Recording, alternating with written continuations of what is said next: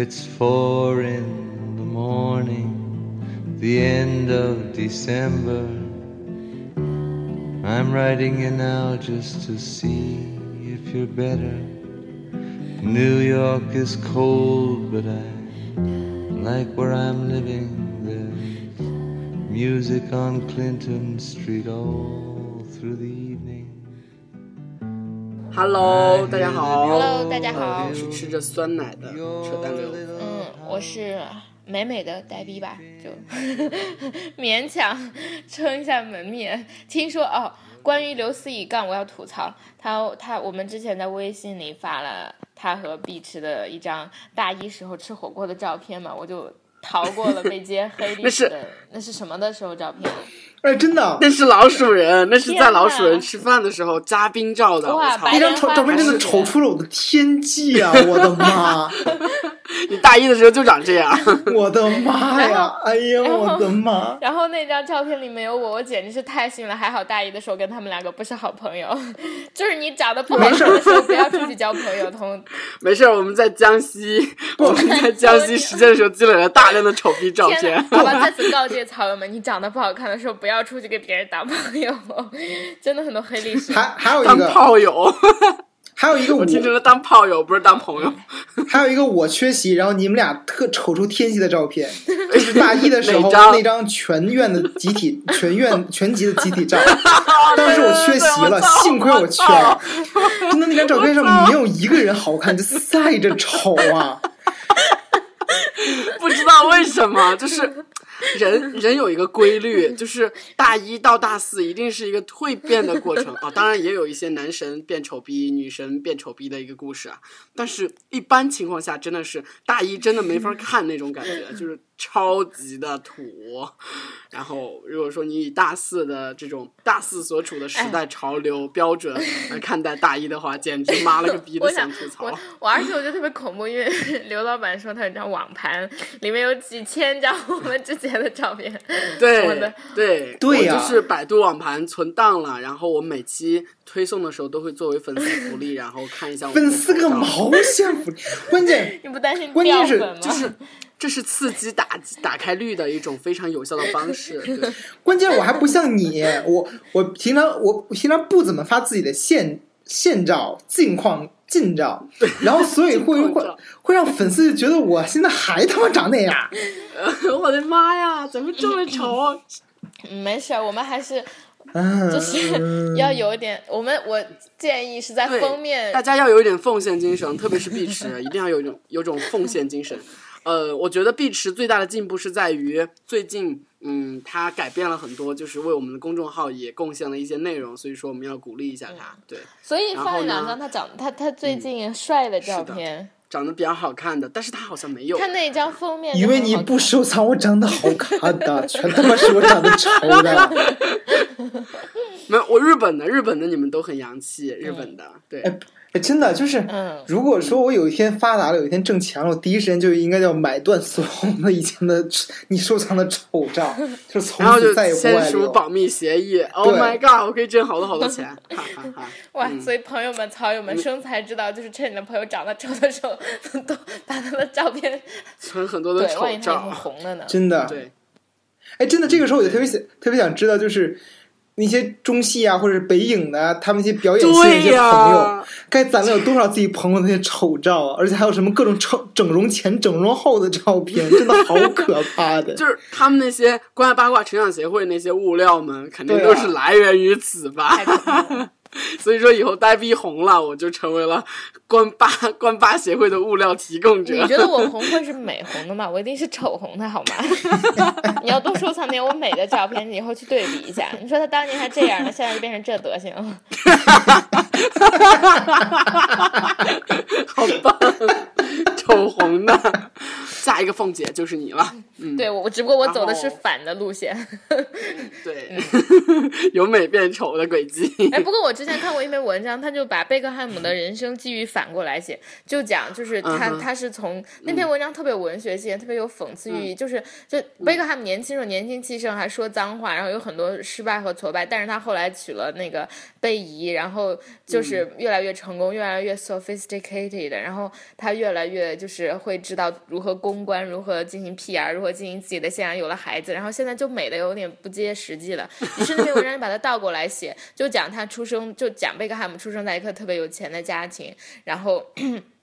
讲他，嗯，就是呃，非常的成功，然后讲他有什么时尚啊，什么品牌，但是后来他决定开始踢足球，然后他刚开始年轻，就是体力好，然后也很赢得了很多那个盛赞誉，然后结果后来他越来越不行，然后他失误过，然后他脾气开始暴躁，然后他开始离婚，离婚之后有了几个女朋友，然后他的。就是被那个时候好像英超还是什么出过一点事换球队，然后他后来就隐退，然后在那个什么就是纽约一个布鲁还是布鲁克林地区当一家什么日料的老板，然后就开始了隐退的生活，就特别特别就是人生的反写或者你反诉倒叙是很有意义的，嗯，对啊，包括我看过好多那些，如果把那些名著反写的话，也特别有意思，什么《西游记》啊，哎如果反着写啊，或者怎么怎么样。对对对对对人生本来整个人生如果反写的话就很那个。我还看，我还听过一个，嗯、一个著名的评论家说，如果说，嗯、只把就是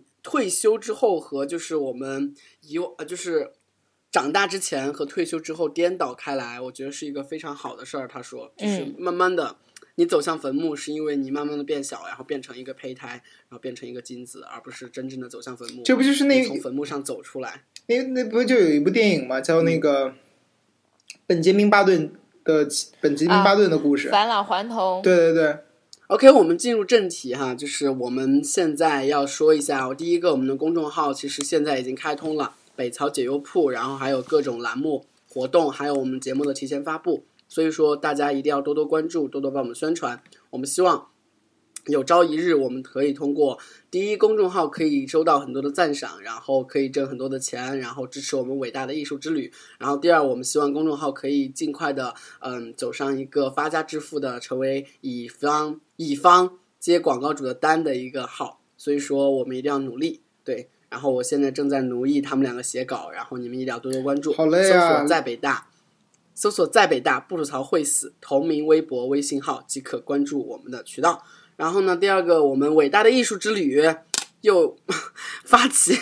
再次再次诚挚的对诚挚的邀请大家每天捐出你的一块钱、一毛钱、五毛钱，你的鸡蛋灌饼，我们就可以成功了。所以说，幺七七零幺二六六二四幺，请捐出你的一份力。嗯、这叫什么？很多粉丝叫由美战略援助，我觉得特别棒这个词儿。由美战略援助，为我们的由美战略援助捐献你的一份力。对，嗯，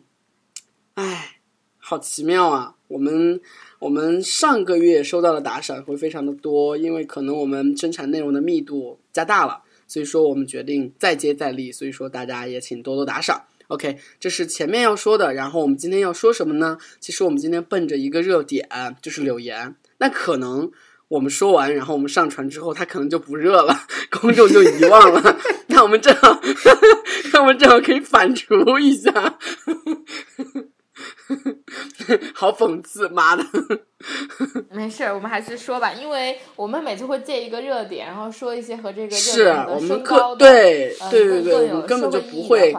对，不会就事论事的只谈论这个事儿，甚至这个事儿不是重点，这个事儿只是一个引子，所以说不影响。对，嗯，嗯，呃，大致说一下这个事情的缘由吧，就是包贝尔和包文婧他们两个姓包的人，然后有一场婚礼。哎，他们两口子是不是已经有娃了？然后是补办婚礼啊？请问？不知道，早就结婚了，早就有娃了。啊，补办婚礼，对，去了是巴厘岛补办婚礼，然后邀请了明星不就这样吗？就是闲的没事儿干，然后说嗯就啊嗨一嗨吧。嗯什么什么，我欠他一个婚礼呀、然后 怎么怎么着。哎呀，黄磊也是啊，我突然想到了，嗯，然后就是他们就去巴厘岛，然后邀请了一堆的圈内的男明星、女明星去，然后呢，杜海涛、韩庚之类的是伴郎团，然后还有伴娘团，有柳岩，然后还有一个呃贾玲儿，对贾玲儿，对对对，他们是伴娘团。然后，嗯，在婚礼进行中的时候，他们有一个游戏，好像就是要是游戏吗？还是真的开玩笑开过火了？然后就起哄，然后要把柳岩抛到水里。这个是一个过程，好像嗯是原本那个视频当中显示的是他们本身要从一个那个屋外走，那屋里边走到屋外，然后走到那个泳池旁边的时候，就是那些呃伴伴郎新郎和伴新郎和伴郎就起哄，突然就把那个要把那个柳岩扔水里面，然后幸亏当时呃贾玲拦了一把，嗯然后把那个拦下了，然后才没才没让柳岩落水。嗯，嗯然后事后就这个这个视频流出之后，就在网上引起了就是非。常非常大的那个啥，基本的基本的观点其实哦，我们先把那个视频，哎，我们可以就是先说一下，在这个阶段的时候，观众朋友们的观点，观众朋友的观点有以下几种，有三个，不是派别，是三类吧。第一类是着重的批判，批判伴郎和新郎，新郎漠视不管，然后伴郎还有其他的旁观者漠视不管。漠视不管，然后伴郎很多就始作俑者，比如说说杜海涛在视频里明显的摸到了柳岩的腿，那腿，对，然后就是韩庚和杜海涛之流都非常的那个啥，就是非常的下贱的感觉，就是感觉没有一个明星应有的那种 decent 的感觉，就是非常从容那种感觉。decent，啊，decent。OK，I'm、sorry，我再也不秀英文了。然后呢，这是一类，就是集中的、集中的吐槽始作俑者和旁观者，然后不作为的态度。然后第二类呢，是为柳岩就是打抱不平，觉得就是嗯，柳岩因为她本身就是自己的容貌非常的美丽，然后特别是因为自己的胸大，身材好，身材对身材好，然后胸部很大，所以说其实在整个娱乐圈或者是公众界都觉得，呃，怎么说呢？就觉得就是。嗯，人们会戴着有色眼镜看他，然后呢，就觉得他是一个艳星秀出了对，秀出了很多就是啊在场的伴郎们，然后和柳岩坐在一起的时候那种照片，就包贝尔和杜海涛之类的跟柳岩坐在一起，都会看她的胸部，然后就被抓拍到了。我不知道是不是真的呀？怎么可能那么巧啊？你这觉得吗？就 anyway，反没有正就是是嗯是历史，就是他扒过他曾经的各种发布会上面，他跟男明星就坐在一起，啊太可怕了然后男明星都会撇他撇他的胸，对，然后就集中的，这是第二种观点，就是集中的为柳岩来开，不是开便，是为柳岩抱不平，然后觉得柳岩是一个受害者，你们应该道歉。然后第三种是为贾玲点赞，然后因为贾玲其实是用自己庞大的身躯保护着柳岩不要下水，你一定要这么说，然后然后还非常呃非常情商高的说，就是哎这个事儿特别好解决，发一个红包就解决了，就呃让他们都有台阶下，然后把这个事儿平息了，然后人们都觉得贾玲非常的情商高。对，哎，我其实现在对第二点特别的有感慨，就是。一旦人们长得美了，就是我朋友圈其实有很多的美逼帅逼，其实他们都面临一个困扰，你知道吗？就是被人们看作花瓶的困扰，就是人们真的，他们自己其实是很想通过自己的能力证明自己的，证明自己能够满满足其他人们的期待的，比如说对能力的期待，通过自己的实力来满足人们的期待。但是其实刻板印象，人们看了他的看了他们的长相，就会觉得 OK。你只需要美就可以了，好像你就只有美，然后你在我的眼里好像哇你好美啊，然后除了之外我就不会对你有任何其他的深刻印象了。所以说，而且特别是男生，你知道吗？男生特别的明显，女生还好。男生如果说你长得很美的话，那其实你能够得到的认可，在能力上的认可会被你的美貌掩盖，你知道吗？就是会更认为你是花瓶。哎，我现在觉得，就是女生的话，可能我觉得。现在如果说稍微打扮装扮一下，我觉得女生一般情况下都会显得比较的，至少是一个 average level 之上的那种状态吧。我觉得，就比如说，呃，嗯，我们很多的草友的女草友都非常的美啊，但是我觉得其实只要稍微捯饬捯饬的话，我觉得女生都会很非常 OK 的。但是大部分的男生现在在中国的状态还是不太一样的，就是如果说男生你的颜值长得特别出众的话。就会出现我朋友圈的有一个朋友经常吐槽的说，到底我要多努力才才不会让一个人看到我就直接说哇你好帅啊？嗯，这是属于炫耀，这真的是炫耀，这这这这这不啊，万一真的有这种呢？如果说你去一个你想应聘不 McKinsey 的那种咨询公司，然后他们就会嫌弃你说，你如果除了长相，或者就是他面试你的时候，他就会觉得你长得太浮夸了，那怎么办呀？会有这样吗？嗯会说你长得太好看了？我觉得会有会啊会有会有一些工作真的是不能让这个人长相过于出众，就比如说一些政府机关，比如说从事外交啊，或者从从事海关一些行业，他们的要求是你这个人不能长得太有特点，就是你必须是一个很 average 的一个人，你就不能过于好看或者过于难看，这倒是真的。这是职业的有一方面的需求吧。不过，不过，其实说回说回来啊，其实对于柳岩这个事儿，呃呃，现在大大家对于公众公众对于柳岩的这样的一个看法，其实上很大一部分是柳岩或者是柳岩她所在的团队是的的一个促 PR 驱促使对。驱使的一个结果吧，就是他曾曾经因为他还没有那么红的时候，就是在因为在发布会上嗯。穿着的凸显出她的身材优势嘛，为了凸显出身材优势，所以去穿的一些比如说抹胸裙啊，或者一些爆乳裙啊这样的一个裙子去吸引大家的注意力。他确实有这样的一个时期，这个对这个大家需要承认的一点嘛。就媒体是被投喂了很多来自柳岩团队的物料和信息的，嗯然后他们发布给公众的信息就是这样。就柳岩是一个非常美艳的一个女人，对，是。应该是说他的团队也好，或者是他这个译文本身也好，就是很难分清到底是嗯。是是是哪个嘛。但是嗯，呃，应该这么说，是他们太知道公众关心什么了，太知道公众的眼睛往哪里、哪个方向去看。嗯，就是而且柳岩确实是一个很会炒，他的团队非常会炒作，这是一点是非常肯定的一点。嗯嗯嗯，就是之前的包括呃曾经有一个事件是呃姚晨姚晨生孩子，在一个医院生孩子，就大家都在记者都在堵在那个医院门口，说想去拍那个。就是姚晨那个生孩子的第一时间报道说是男是女啊，怎么各种情况啊？嗯结果他们看到柳岩出现了，柳岩下车，然后那个戴个墨镜出现，大家就说你是来看姚晨的吗？怎么怎么着？然后他就说不是不是，我是来做检查。然后第二天的头条就是柳岩来到妇科医院做检查，就是他的团队确实是知道该该怎么去包装这个艺人，该如何去炒作。我真他妈的会想头条啊！我觉得汪峰应该挖他们团队。好吧，就是真的是非常知道知知道公众的视野嘛。但是这件事情其实上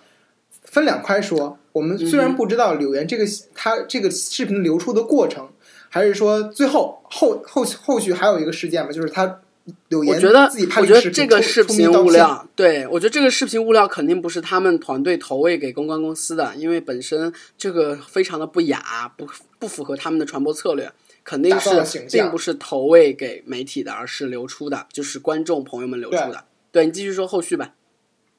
后续就是前几天嗯就昨在各种男，大部分人都在指责那一些男明星对过激的过分的行为嘛。然后那些任何男明星都没有出面去解释、嗯。澄清啊，或者道歉。这个时候，突然在柳岩的微博上出现了他自己拍摄的道歉视频，一边哽咽一边说这件事情是他做错了，他希望大家能够去对婚礼是被呃更加以祝福的心态去嗯。面对这样的一个事件，而不是嗯。去指责这样的一个新人的过程，然后他深深的感到自责啊，这样这样的一个过程，然后大家都惊呆了，就第一次看到受害人出面去道歉，向公众道歉，说我错了，我就不应该受害这样的一个过程，然后又引起了新一波的所谓的公关战也好，嗯。然后有可能大家就说有可能是其他男明星的粉丝出，就是公司会去出钱公关啊，你会看到网上大量的复制的同样的信息，就是为什么你们不能祝福这个婚礼呢？婚礼是应该被祝福的呀，怎么怎么样这样的一个话，就反复的被复制，就一看就是水军干的嘛。嗯。然后另一方面，大家又同时又开始继续去声讨这项这样的男明星，同时这些男男明星依然没有发生，但是大家有可能看到，比如说包贝尔终于出生了，但是。大家看到还不是很真诚的一个呃发生的一个方式，对，而且被揭露了，你知道吗？特别尴尬的是，他被中国海关转发了，广州海关。他说，就是原先是要玩撕名牌游戏，然后货没有到。然而，广州海关非常讽刺的说，这个锅，这个锅宝宝不背。对，是说被扣，啊，我觉得这是彻彻底底的打脸，你知道吗？好丢脸啊！我操！就而且后来后来又流出是他们在婚礼的现场确实玩过那个撕撕名名牌游戏，对啊，就有照片啊。对，然后又出现说杜海涛自己在那个微博上发了一个就是想骂人，然后秒删了。后来他又在 Instagram 发了一个那个帽子的图片，帽子上写着一个 M L G B，就是妈了个逼。嗯，嗯然后就是大家又开始新一轮的，我我我还顺便去看了一眼那个杜海涛那天那个他那个微博下面全是在骂他的。对啊，就是嗯还何炅，你知道吗？何炅的微博，还有艾特何炅那些微博都会被转发说，何老师快管管你家杜海涛吧，别让他出去丢脸了。天呐，其实我觉得这个感情很复杂，你知道吗？就是我第一个认为，我觉得。呃，我第一个最大的感触是在于这个媒体，呃，这个视频流出基于的是什么语境流出的？这个这个场景虽然就是贾呃贾玲挡住了他，避免了尴尬，然后呢，柳岩确实在这个视频里呼叫，然后非常的惊恐，然后看上去非常的不堪，非常非常的难受，就看上去那些男明星真的非常的猥琐。我当然知道，但是我觉得这个视频流出基于的场景是什么？他们是呃完全是朋友之间这样的开玩笑。嗯对，开玩笑呢？万一真的是这样呢？那怎么办呢？这个信息到底是不是真实的呢？关于这一点，我其实我其实就想把嗯我们今天这个节目的话题带出来，柳岩的事件。我们之前讨论的其实可能都是关于柳岩这件事情，他们的媒体的造星。这是背后是有一个嗯运行机制的，而且其实 scandal 永远是让一个人火的一个捷径。其次就是这其中涉及到了很多事件当事人的公关，这个呢我们也不讲也不 care，因为这是他们团队需要操作的事情。而我觉得这个这件事情值得我们讨论，其实是关于所谓陋习和这种相关的各种各样的习惯，比如婚礼啊、葬礼啊，就是人出从出生到死亡一系列的这些习俗习惯对这些仪式的东西，它基于价值判断的舆论干涉和我们应该，当我们出现了不同的意见的时候，能不能遵循什么样的边界原则？就是我觉得，其实我的一个观点是，就是这种陋习，第一是有没有有没有影响第三个人。比如说啊，我个人觉得我是个很性开放的人，我不介意我的裸体。但是如果有人看到我的裸体，他会有不适反应，我就影响了他，所以我的这种就是行为是不不对的，也就是他有没有外延性，嗯，他有没有卷入了第三方或者违抗，就是你的任何习俗是不要是不建立在不伤害别人的一个最基本的基础上的，比如说是你在户外裸奔，可能你有跑步的权利，你有不穿衣服的权利，而且法律没有说你不必须得穿衣服，但是公司界限的就是区别就在于你对别人产生了影响，所以它构成了这种行为的非合法性，也就是如果某个习俗是嗯。影响了第三方的，我觉得它是嗯错误的。第二呢是，如果局限于非公开场合或者就是所有的参与者，比如说这个这个世界的习俗，就是大家到了这一天，比如说在哈佛还是在哪些大学城，这一天就是裸奔日，大家约定俗成，每个人都裸奔。UC Berkeley，对啊，对对对，有伯克利大学就很有名的。然后你们可以穿上嗯，穿背上十字架，就各种各样的行为艺术，大家到街上一起去裸奔。然后这个时候，你看别人的裸奔的裸体也不能构成侵犯，你自己裸露自己的身体是出于自愿，而且这是一个公共的。公公共的认可，比如说很多陋习其实是得到了所有参与者的认同，而且你知道，就是微妙之处在于，即使有的人他很不情愿，但是他也是享受其中的。我举个例子啊，就我在高中和初中的时候，男生特别喜欢杠人这个游戏，我不知道南方同学有没有杠人，对什么叫杠人？杠人就是那个吗？就是抬着，然后去一个树，对对然后这样撞一柱子夹是吗？对对对撞他的那个，对对对撞他的就是，是其实我觉得这是青春期发育，大家荷尔蒙没有地方宣泄。但是当时男生都公认这是一种很有趣的，而且他们不会做的太过分。就有的男生他当然不希望自己被杠，但是他也希望自己被人关注，或者有一天跟大家一起玩吧。所以，嗯，对，嗯，怎么肆意？啊，我跟你说，嗯就是我们四川的不流行杠人，但是我们流行一个更低俗、更恶俗的一个习惯，嗯你知道是什么吗？是就是男生，嗯，在高中之前吧，就是初中的时候就少一些了，初一的时候会很多，初一就四年级、五年级、六年级到初一的时候会流行一个非常恶俗的习惯，叫做就是。脱人家的裤子，因为当时其实男生还没有拴皮带嘛，然后呢，其实都是那些紧松，你知道紧松是什么吗？就是可以松紧带儿，对，松紧带儿，就松紧带儿，而且它没有那种系的，然后就是，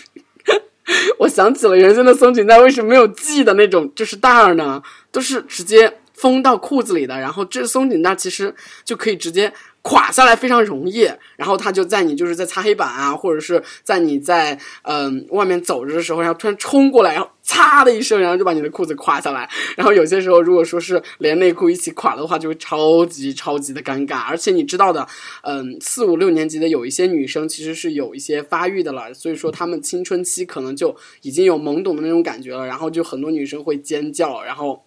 就觉得特别尴尬，而且对于很多人都是。一种噩梦的感觉，我就是一个受害者。然后呢，啊，几乎所有人都会被夸裤子，然后，对，这就是小学青春期的那种恶习。然后我觉得，就是中国的恶习表现的最多的是是局文化。我觉得，就是局文化体现在很多地方。我分享一下我自己在我们现在这个公司的经历吧。就是我特别不喜欢的是，我们在今年哦去年年会的时候，应该说去年年会，在二零一六年的初嘛，然后就是农历年前，然后我们要去年会，然后我们去温泉酒店，然后我们要抽奖品，然后完抽完奖品之后呢，他们在抽奖品之前，那些工程师有一个工程师。然后他们就说：“OK，抽奖品呢，我们要喝酒。然后呢，一等奖要喝十二杯啤酒，然后二等奖要喝九杯，三等奖要喝六杯。然后呢，因为有女生，所以说他们制定的规则是，女生可以找男生代喝。那如果说男生要找其他人代喝的话，那代喝的杯数要 double。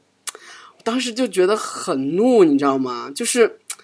为什么一定要就是把抽奖和喝酒结合在一起？然后我就有点不爽。然后我觉得之后不爽，可能我的老板看出来了，然后他就出来去说跟我说是不是不开心？然后我说我不爽这个，为什么一定要把这喝酒和这个奖品结合在一起？本来就是送人家奖品的，我们年会本来就要抽奖嘛。他说我也不喜欢，但是人们就喜欢这样，那你怎么办呢？你说呢？你们说呢？人们都喜欢这样怎么办呢？好可怕呀！我觉得就是我们。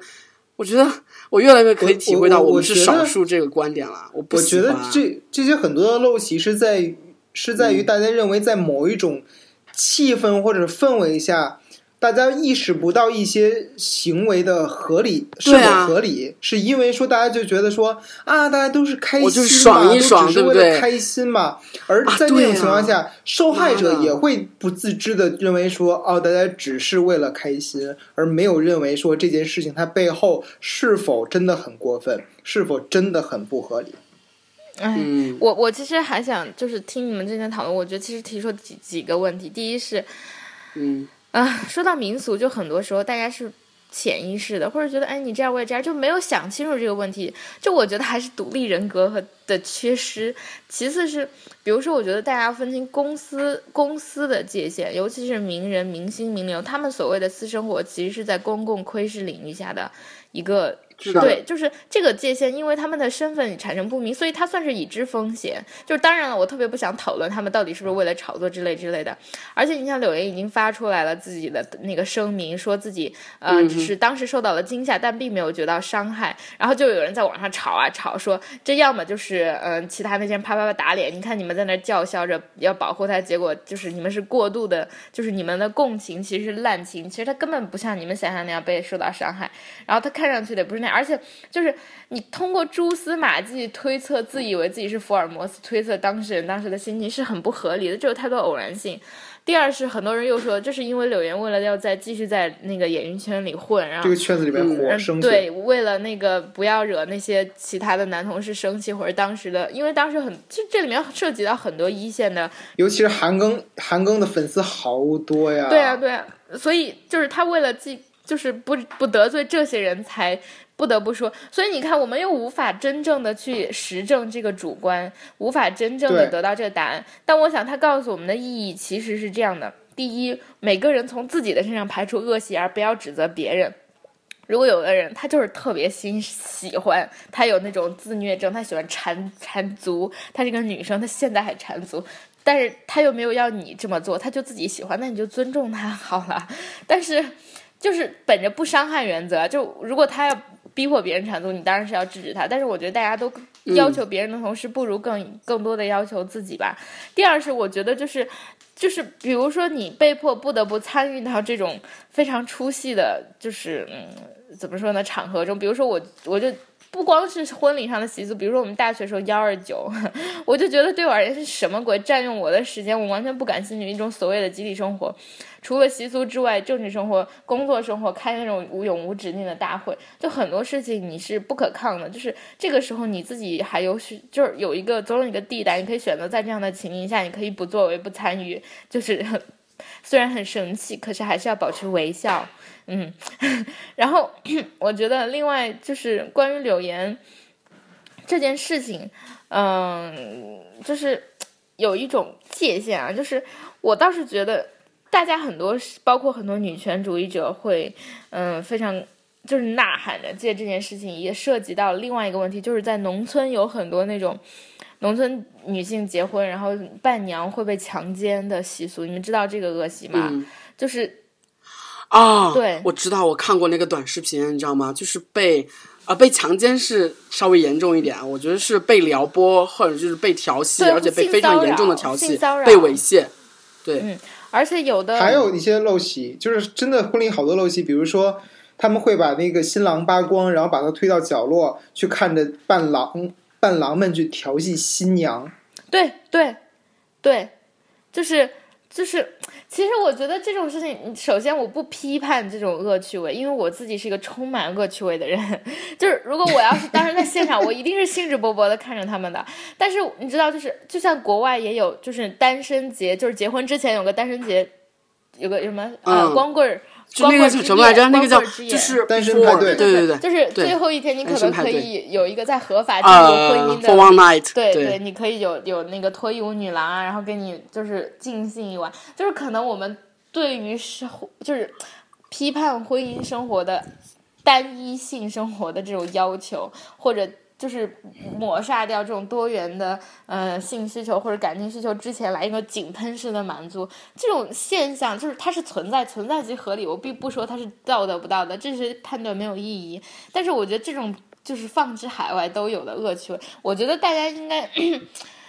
还是应该用一种相对理性和健康方式来，既满足自己的这种感情，又又不要做出很不妨碍别人是吗？很但尴尬的是事情啊你。看，你看，其实我们我并不是崇洋媚外，我崇洋媚外，嗯但是单单以葬礼和婚礼这两点来说，嗯我真的觉得就是我们中国人的那些文化，或者是我们的举办的一些习俗真的是非常非常的浮夸，你知道吗？就是葬礼，它并不是，我觉得葬礼理应是一个非常庄严、庄重、端庄的，就是哎不论你是喜丧还是说你半路，就是你离世了，应该是应该是对呀庄重好吗？就是你知道中国的乡下是吹拉弹唱，然后你还要啊走奈何桥式那种模拟，然后呢，大家还要大声的痛哭。当然，那些子女真的是你们知道吗？我这一次在？乡下，就今年过年的时候，在湖南就看见了那个嗯葬礼是什么？就是你知道那个，就是你们想象一下那种。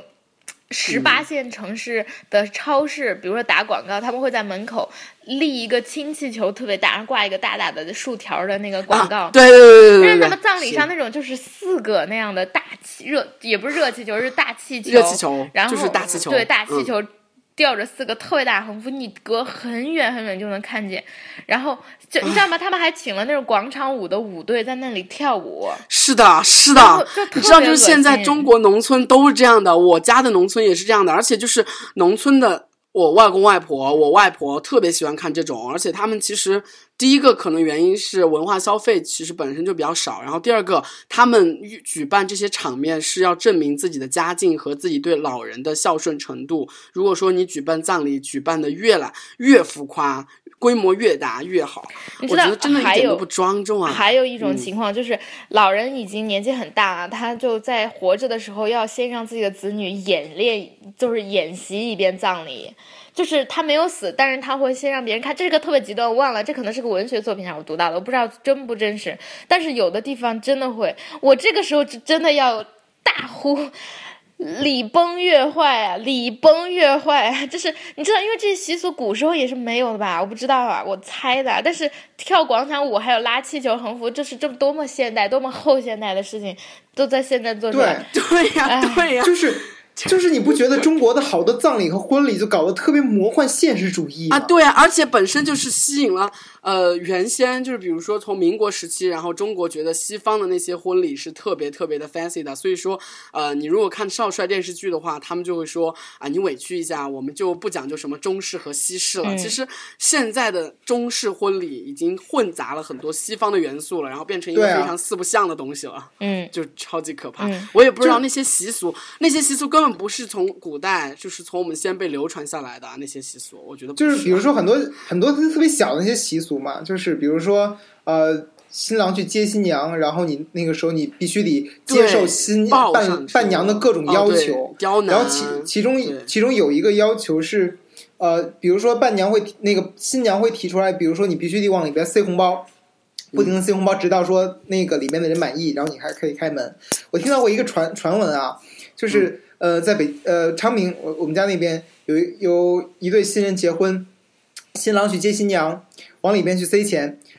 然后一直塞一直塞，新娘就一直说不满意不满意，必须得一直塞，然后塞了差不多几万块钱，新娘还是说不满意，然后新郎怒了。转身就走了说这这婚我不结了，然后说转身给前女友打电话说你还喜欢我吗？那个前女友说喜欢，那咱俩结婚吧。然后这个婚就彻底毁了。我就觉得，其实为什么会那么贱呢？就是为什么一定要就是，我觉得适可而止是 OK 的，我尊重那些地方上的任何习俗，但是有一些习俗真的太他妈过了，而且就是把习俗做成一个，如果说是挣红包吧，然后伴娘不给开门吧，然后伴娘把很多东西藏起来吧，然后伴娘要要红包吧，其实有一种个人利益的诉求在的，真的。就你刚刚说的那个例子也是啊，就新娘为什么会觉得红包不够，是因为她想多拿点钱呗。但是这些人的心里都很奇怪，就是明明就已经要在一起了，然后成为一家人了，为什么还要拼命的要红包啊？好奇怪啊！我觉得。你还记不记得喜宴，就是李安扮演的那个群演？然后他说，嗯，就是外国人就是看着中国人在闹他们那个啊，喜宴就是那个一个 gay，然后行婚嘛，然后呢，啊外国人是他那个 gay 的朋友，然后呢就被邀请来的时候，他们就嘲笑说：“哇，中国人真的是太疯狂了。”然后李安就说了一个：“这是中国人五千多年来性压抑的结果，他们必须要在婚礼上这么疯狂。”哦，当时就说了，觉得性压抑的结果。所以说，中国的局文化，还有特别是体现在婚礼和酒席上的那些文化，比如说你李安的喜宴就有灌灌新郎的酒，然后呢，嗯、新郎新娘已经要进房间之后，然后被敲敲门，然后以为是客人，结果是一堆人，然后拿着麻将，然后拿着各种游戏工具，然后闹洞房，然后还看着新郎新娘就是做非常过过分的事情，就是只能在两个人在的时候做的那些事情，就是。you know，就是那种，呃，亲胸部那种事情，我就觉得非常的低俗啊！为什么要这样啊？好可怕、啊！所以觉得，所以这个就时候我就说，中国人我觉得在文化当中缺失一种对于个人空间或者是对于公司界限的一，就是对于所谓 boundary 的那种感知或者是认知，这是我觉得中国文化当中的一种缺失。同时，这种东西在于一些很仪式化的东西，比如说婚礼或者葬礼当中，得到了一种极的极大的放大。就是在那个时候，大家就完全不知道说这这个东西到底什么叫体面，什么叫限度了啊？我觉得，对，嗯，就比如说这个事件，说为什么就柳岩这个说说到柳岩这个事件，为什么很多女生就是对于一个女明星而言，很多女生对于柳岩的看法其实上是不好的，就是她们不喜欢这个女明星，因为就觉得说老露胸嘛，怎么怎么样，就就是一个艳星啊，怎么怎么样，她风评很不好。但这样事之间为什么会有很多女生想去声援柳岩？是因为她们产生了一种代入感，就是他们会想象说，如果说我结婚，或者说我去当伴娘，我会不会也会遇到这样非常非常过分的现象，而没有人会站出来为我说几句，为没有人会认为说这件事情是不合理的。我的反抗在别人看来只能是一种不合时宜，或者是一种无理取闹的行为。就觉得大家都是这样，所以说你不能啊。哎，我不过我还是觉得，就是如果你是这个婚礼的策划者和主办方，嗯、我自己还有点发言权吧，因为因为我已经干了一次这样的事情了，我觉得策划者和主办方，嗯对对，然后然后我觉得至少我们三个的婚礼就是我去参加呆逼的婚礼的话，我们应该不会闹得这么过分，而且就是，哎，我觉得真的高素质的人是不会忍受这一点的。对啊，我觉得我们都真的美美的，然后都是对啊，高素质啊，拜托，真的是素质高啊，嗯就不会这样的啊，就对呀、真的是受过良好教育的人，肯定不会忍受这种陋习的。对呀、比如说我去参加婚，所以说参我去参加特别你们婚礼魔幻主，义。我绝对不会去做过分的行为啊！就顶多把自己打扮的美美，去艳压群场，艳压群场啊，就不会做其他过分的啊，行为嘛。，所以说特别魔幻主义的是什么？他在视频里表现出来的那种男明星体现的那种粗鲁，和他们在台上那种光鲜亮丽是完全不一样的，这让其实粉丝非常的心寒和恶心。就特别是那种就是吸粉能力特别强的那种，杜海涛就算了吧，韩庚之类的，对，这种人。不过韩庚庚韩庚的微博底下还是一堆他的粉脑残粉挺丝说啊，我怎么着都支持你，然后你已经经过大风大浪，这件事情对你来说不算什么，不了不了。唉，感觉啊，太可怕了。所以说，我们再回到这件事情，嗯，有一个观点说，当你被不文明所侵害，你要求对方表达歉意的时候，对方会反过来指摘你的不宽容。你不觉得这句话讲的很好吗？就是，嗯，就像婚礼的那个伴娘，就像酒席里被逼迫喝酒的人，还有就像就是各种习俗陋俗逼迫下，七大姑八大姨让你去做某事儿、做某事儿的时候，就是这样的。对他会觉得你怎么把这个那么当回事儿啊？我们就是开玩笑啊。所以就是这个。这个时候讲对对比的就是，呃，之前前前一阵在微博上热炒的一条微博，是我觉得是所谓一种文明的一种更加发达的形式。我嗯这这个这件事，这这句话虽然有这个观点有点偏颇，但是我会觉得我喜欢这样的形式，就是嗯他那个那条微博是你们不知道，在芬兰，大家对于个人空间的定义是有多么啊多么的大。啊，是我知道三米三一米就是他们三米啊等等公交车的时候就站的超级远，然后我觉得他们不是在，就真的排队也是，就每个就是比如说有六七个人排队吧，然后我们肯定会站的半米，就中国人，哇塞，恨不得站站在你后面抱你的局，贴着，对呀、然后。你知道在芬兰或者在欧洲，他们你你比如六七个人在等公交车，然后每个人之间都会隔三米，然后比如说啊，比如说他们还还会他们那发帖说，呃，你在芬兰你不要随便跟别人搭话，就比如说电梯里面，嗯，如果两个人在那儿，你突然想跟另一个人说话，第一第二，然后另一个人会感觉很惊恐，就觉得说为什么你要找我说话？本来好好的，两个人都不说话，本来好好的，为什么你非得要找我说话？你要对我做什么？我就这，就是我其实我觉得，我觉得这界限也太社会的吧，这个界限。但是我觉得所谓现代生现代社会的一个发展程度，就是如果我们对于所谓个人个人，我觉得现代社会的一个发展的必然结果是我们对于个人的肯定要大于对于集体的肯定。嗯，是的，我们对于个人的认同要大于对于一个群体性的认同，嗯我们会更加的认为自己是一个个体而非群体嗯中的一员。那么这个时候，就我们会所谓有人会感觉啊，这样的社会多冷漠呀，但是我会觉得喜欢，嗯，我会我觉得我。们三个都是个人主义的那个，嗯就是支持者，但是很多就我还没有听到过很强有力的反驳我们的那个，但是我觉得这个阻力很大，在现实生活中的阻力很大，尤其是我们长。我觉得我一直在思考这个问题：为什么中国的文化基因生产出来的，特别是我自己的父辈母辈，我一直在说，就是我妈妈是一个特别喜欢帮助亲戚的人，然后她有些时候就是有几例。嗯，在他的生活经历中，有几次事件其实是为了冒了非常大不必要的风险去帮助一些亲戚。我经常这样劝他，我说：“你为什么要这样呢？就是你冒着自己，嗯，就失去工作或者是其他的这种风险，你去帮助一个嗯可能带来的收益不足以去 cover 你这个成本的事情，你何必呢？他会说，明明都是亲姐妹啊，一家人啊，该帮就帮。我不知道为什么，就是我妈就会有一种对家庭的这种奉献精神。我觉得这是中国人值得被尊重的，但是我觉得有些时候会过了，知道吗？就是因为他们有奉献我觉得中国人就是、之所以就是，尤其是像嗯费孝通先生在那个呃，就是插叙格局讲我们的人际关系，其实有很大一点是因为我们我们一直都期待别人也能帮我们。嗯嗯，我觉得这嗯是特别，就是这是一直都是很明显的利益交换，而且我们不是完全的呃就是奉献和牺牲。我而且你不觉得中国人的时候觉得别人对你好是理所应当的吗？嗯，对，唉，好像尤其是。比如说，比如说，我觉得就是一方面，我们比如说当别人提要求的时候，我们特别不会拒绝，我们就是无法就是提出合理的 no，就是嗯好像抹不开这个面子，好像对中国人天的那个面子比天都要大，我就是抹不开这个情面。另外一方面呢，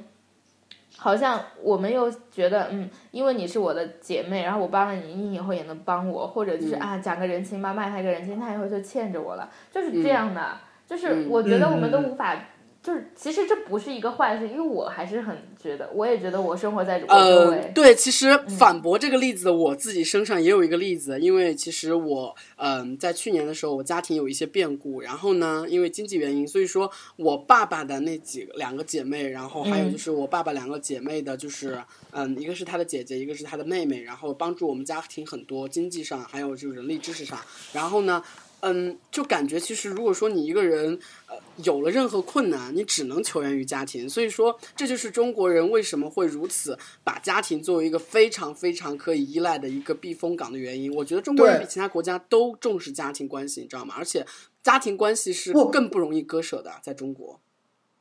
而且，但而且我觉得之前是看哪个节目，是看嗯《奇葩说》还是谁来，嗯嗯曾嗯曾经提到一句话是说，现在中国这个时代是从大家庭的概念走向小家庭概念当中的一种过渡嗯，小家的阶段，庭概念，所以对从七大姑就是、小家八大庭概念就八大姨到三口小之家，家庭的概念就顶多就五口只只是七口。夫妻两个人再加孩子嘛，嗯。或者是五口人嘛，再加自己的父母七口。双方的父母嘛，嗯。七口七口之家嘛。嗯。以前是所有的这个大家是啦。族，在在以前是整个宗族的概念，就是你整个村儿都是只要一个姓儿你就得帮他，对呀、就慢慢其实慢慢的一个改进的一个过程。就是我对于所谓中国的一种自知和一种嗯嗯革新的过程，我还是自信的吧。但是确实上有些有些东西，呃，我们想改进的第一，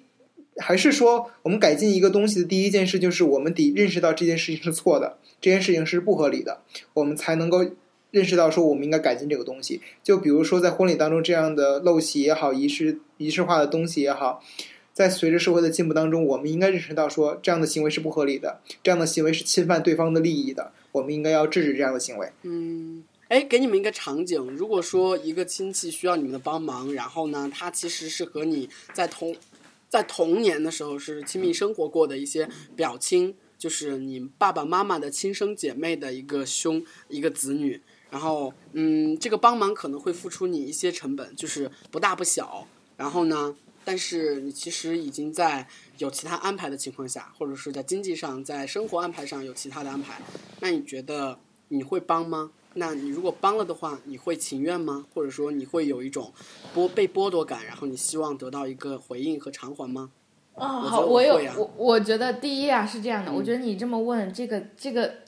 这个太单一了，太模糊了，太模糊了，因为你说的就相当于是嗯，就是这个不帮的话，就是冷血，是吗？对，不帮的话就很像冷血。但我要讲我的例子，第一是我小的时候，比如说跟我的那个就是嗯。你说那个情况一起生活过，而且小时候对。就是第一是我有有关系很好的，关系特别不好的，比如说我有个我有个姐姐，她从小就踢，就比如我跟她睡一张床上，她会用脚踢我。啊。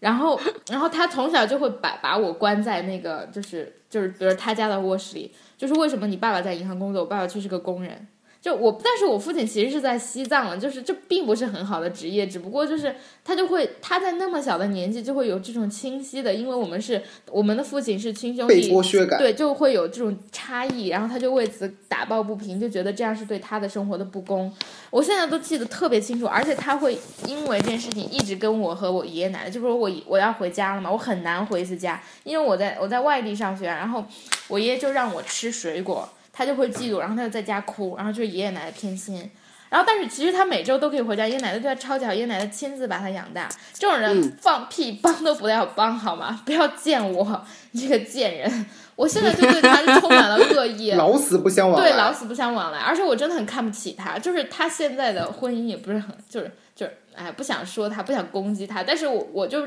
第一是这样的，我没有责怪他意思，因为我是一个高冷的人，但是我是不会帮他的。第二是嗯。好，这这是一种极端的现象，这只是跟不愉快的经历是有关的。我觉得他是。其实有很困难的事情，我真的不想帮他，就是我嗯。高兴，这是我个人意愿。就我也不指望你能你能给我什么回报。第二个情况是，小时候有个哥哥，就是他的亲生哥哥，对我非常的好。我高我初中的时候，因为出去上学，但是跟他在一个城市，然后他就把我接接接走，然后周末就带我出去玩儿，给我下载很多电影啊，然后是他让我了解了什么格莱美啊什么的，就是而且我哥很帅，我还觉得我青春期还挺喜欢他的。但是这件事情后来变得非常的微妙，因为他我父亲的关系非常的不好了。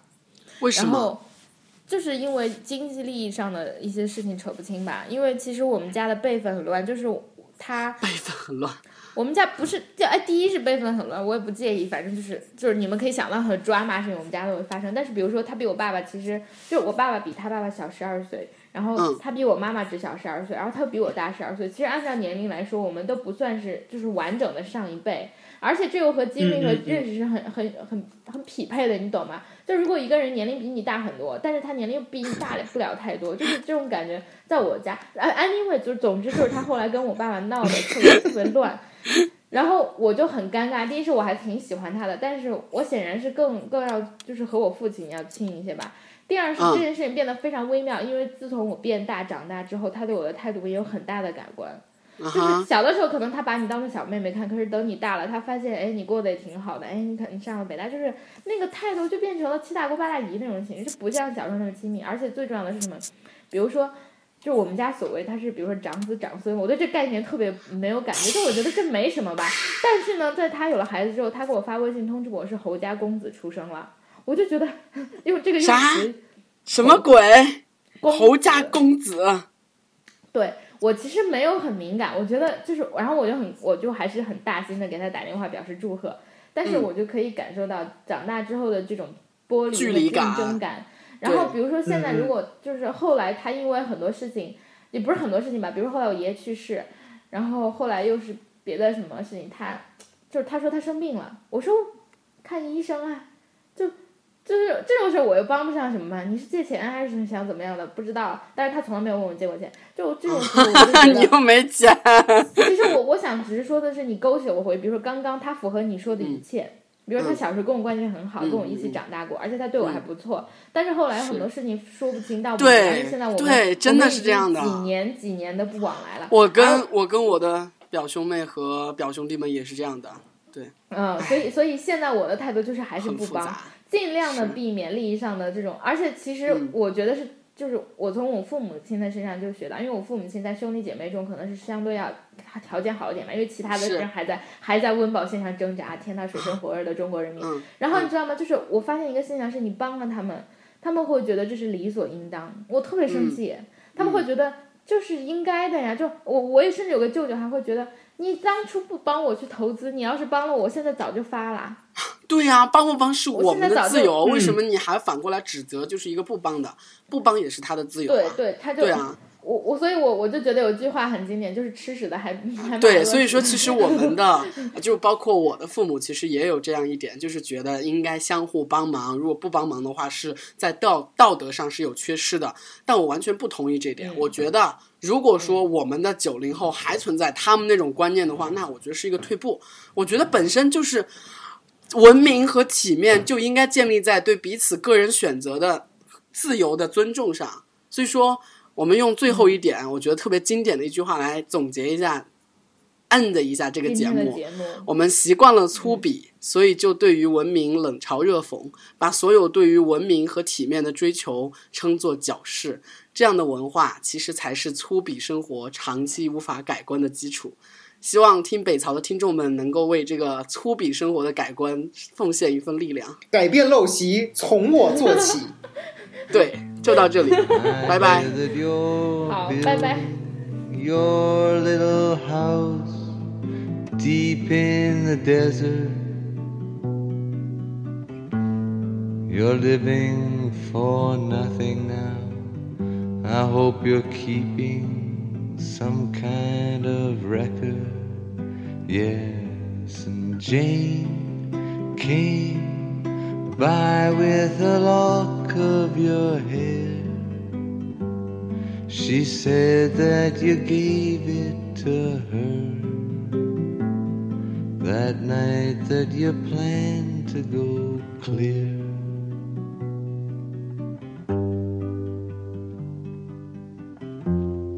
Did you ever go clear?